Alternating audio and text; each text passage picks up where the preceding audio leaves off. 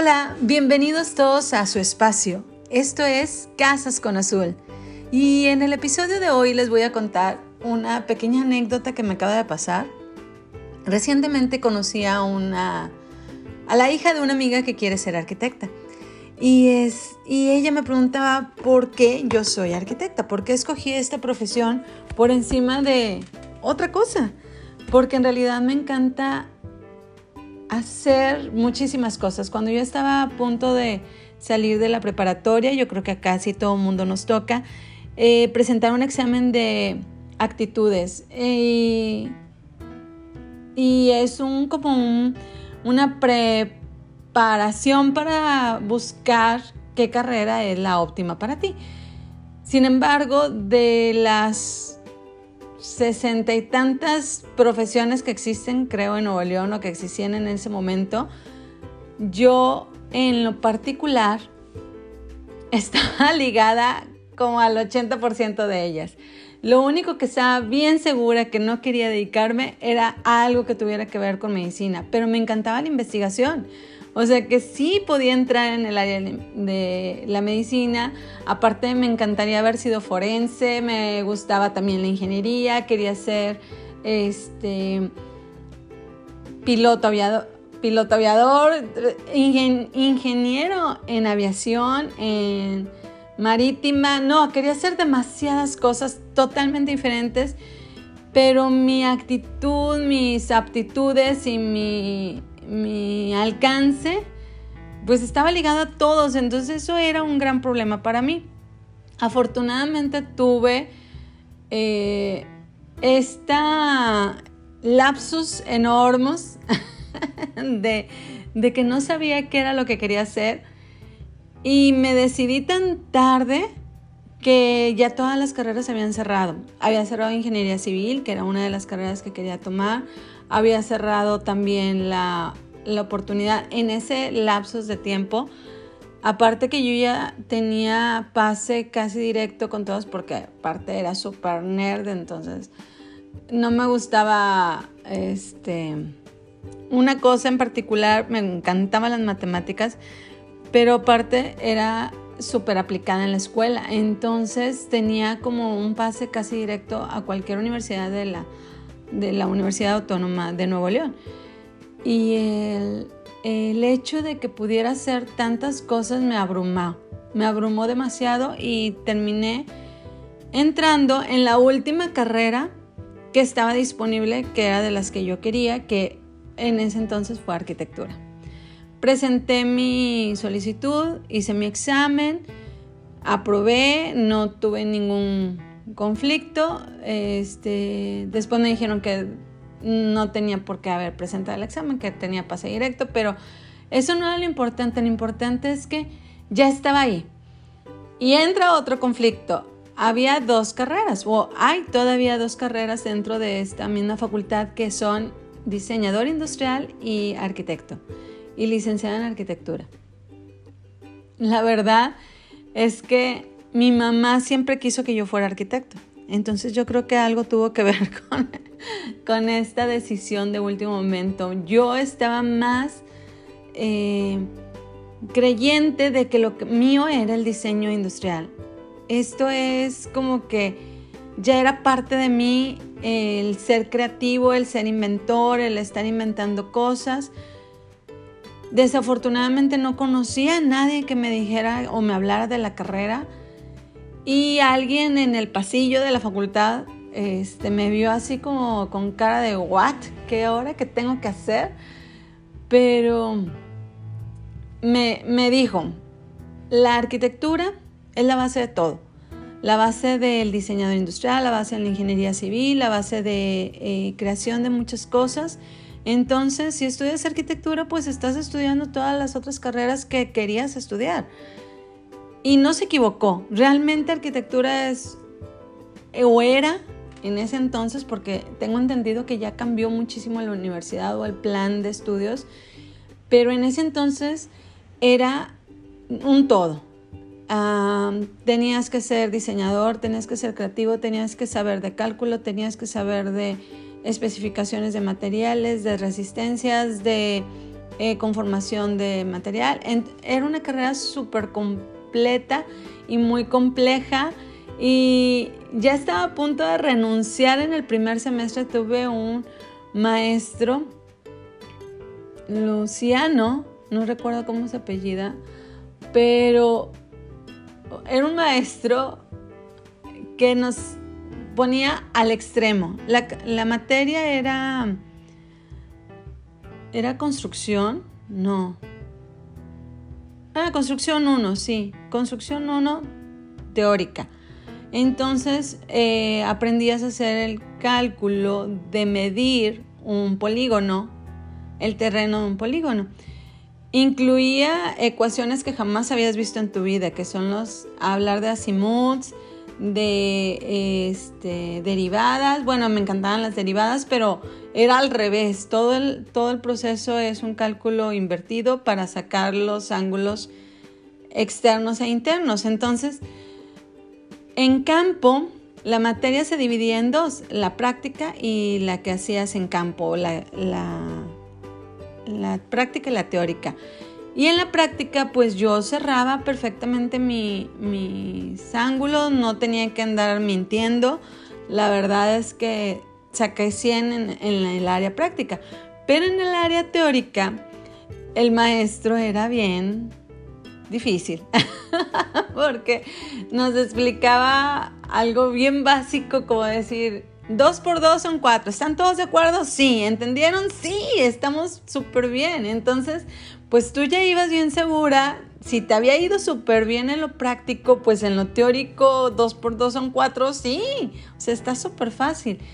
No, a la hora del examen era un solo ejercicio, un solo problema, un solo polígono, en, un, en una banquita que apenas cabía la, ni siquiera la hoja de máquina, o sea, la hoja tamaño carta cabía en la, en la plantilla de la butaca y la temperatura la bajaba como a 16 grados. Entonces teníamos frío, el examen empezaba a las 7 de la mañana y podíamos terminar a las 4 o 6 de la tarde. Y si tú te habías equivocado en una centésima, ya no te cerraba el polígono. O sea, si tú habías puesto Ah, el resultado es 33.34. Lo voy a cerrar a 35 porque es .348 y lo cierro a 35. Y si no te cierra el polígono, ya todo tu problema estaba mal. Entonces era súper traumante. Yo reprobé el examen que él nos puso, que creo que nada más nos ponía un examen, no sé, en todo el semestre. Pero fue caótico para mí porque les digo, yo era súper nerd, súper aplicada, jamás había reprobado una materia. Bueno, sí había reprobado una materia, biología, pero no sé por qué me reprobó el maestro, estaba cucu también ese maestro, pero me reprobó sin haber reprobado el examen, creo que se le perdieron los exámenes y, por eso se le, puso lo que quiso en cada examen, entonces la verdad pues yo estaba bastante traumada. Entonces, este maestro, pues obvio, este, solamente dos compañeros pasaron con 60 o con 50, entonces, eh, no, con, con 60 el examen, entonces calificaba el promedio más lo que era lo de la práctica, se juntaban los dos, los dos promedios y ya calificaba la materia en total, entonces por eso llegaban a aprobar, pero no aprobaban el examen tampoco, casi nadie aprobaba el examen, creo que hubo un, compañero que se aprobó el examen, pero nada más. y en ese entonces éramos como 54 alumnos en el salón. Y éramos como 150 en toda la carrera, el primer semestre de arquitectura y como tres alumnos habían pasado el examen de 150 personas. Entonces yo estaba, esto no es lo mío, esto no va a ser para mí, la verdad es que no, no es una carrera que yo quiero estar. No la puedo disfrutar, si es traumático para mí, no, voy a dejarlo. Mi papá y mi mamá, claro que no me iban a dejar hacer a un lado la carrera, o sea, no, ¿cómo vas a desertar? ¿Cómo vas a abandonar la carrera? Ya hiciste un semestre, en todas las otras materias te fue súper bien, pero esa materia no va, no va a definir tu vida. Pero aún así, pues yo estaba súper decepcionada de mí, decepcionada de la carrera, decepcionada de todo. Se acerca una niña, bueno, mucho más grande que yo, yo creo que en ese tiempo, en ese tiempo Anita estaba como en quinto semestre Benavides, apellida ella, arquitecta Anita Benavides, si me estás escuchando, te mando un fuerte abrazo y escucha este podcast porque me salvaste de desertar. Esa, esa tarde, noche, estaba, no sé, el cielo, hasta el cielo estaba apagado, estaba triste el cielo, todo mi alrededor parecía gris y parecía que defraude a todo mundo incluyendo el cielo. También todo, todo, todo estaba mal a mi alrededor. Me senté a la orilla de la banca, al final de la esplanada, este, donde es piso, es banqueta, pero era una banqueta muy alta. Y me senté y llevaba mucho rato ahí sentada pensando qué iba a hacer o cómo iba a decirle a mis papás, ya no voy a regresar a esta carrera. Y entonces llega Anita y primero me regaló un abrazo. Claro, me solté llorando. Lo que no quería hacer era llorar, pero ese abrazo me dice, ¿por qué lloras? ¿Qué te pasó? ¿Qué te hicieron? Y yo no la conocía a ella. O sea, ¿quién eres? ¿Por qué me abrazas? Y me dice, te veo, llevas un rato aquí pensando, deliberando y te veo triste y creo que necesitabas un abrazo. Digo, pues sí, pero este, voy a dejar la carrera. Y me dice, ¿por qué? Seguramente porque sacaste o reprobaste una materia. Y me le digo, pues sí, dice, todo mundo reprobamos, todo mundo sacamos mal una materia, todo mundo tenemos que pasar alguna materia, segunda, tercera o cuarta oportunidad, pero no te mortifiques, digo, pero es que me van a mandar a tercera oportunidad, o sea, ni siquiera voy a tener una segunda oportunidad. Y me dice, ¿qué maestro era? Y me, le digo, Luciano, y dice, ay, no te preocupes. Todos los que hemos pasado por ese maestro hemos reprobado y seguimos aquí. ¿Y cuál es el problema? Dice, ninguno. Vas a aprender y vas a aprender el doble y cómo no equivocarte la próxima vez. Si no te equivocas, no aprendes. Y yo, como quiera, obvio, esas palabras no me llenan, o sea, no me completan. No, no, digo, no, es que de verdad, si no sé hacer esto, o sea, si no sé calcular un polígono, ¿cómo voy a construir una casa? ¿O cómo voy a construir un edificio? Se me va a caer. Y me dice ella, bueno, para eso contratas a un ingeniero civil. Aparte, los arquitectos no tienen que dedicarse todos a la construcción. Hay arquitectos que son comunicólogos, hay arquitectos que son diseñadores, hay arquitectos que son dibujantes, hay arquitectos que son detallistas, decoradores, eh, contratistas, supervisores. O sea, la arquitectura es una gama enorme de posibilidades que puedes hacer y que no necesitas solamente saber hacer un polígono o calcular los ángulos de un polígono para que te cierren. el ángulo siempre va a ser, el polígono siempre va a ser cerrado y ya hay muchas herramientas que te ayudan a calcularlo sin necesidad de hacerlo en papel. Así que relájate, ve y aprende, ve y estudia otra vez la materia y vienes y presentas. O sea, calma tu vida. me dio mucha risa cómo me lo decías, Anita, y me dio mucho gusto haberte escuchado, porque si no hubiera sido por ese día, ese detalle, ese acercamiento, yo la verdad hubiera desertado. O sea, yo estaba bien convencida, ya iba a ir, ya estaba hasta pensando en qué carrera me iba a meter o a dónde me iba a cambiar, qué iba a hacer. Y bueno, la verdad es que amo la la carrera de arquitectura.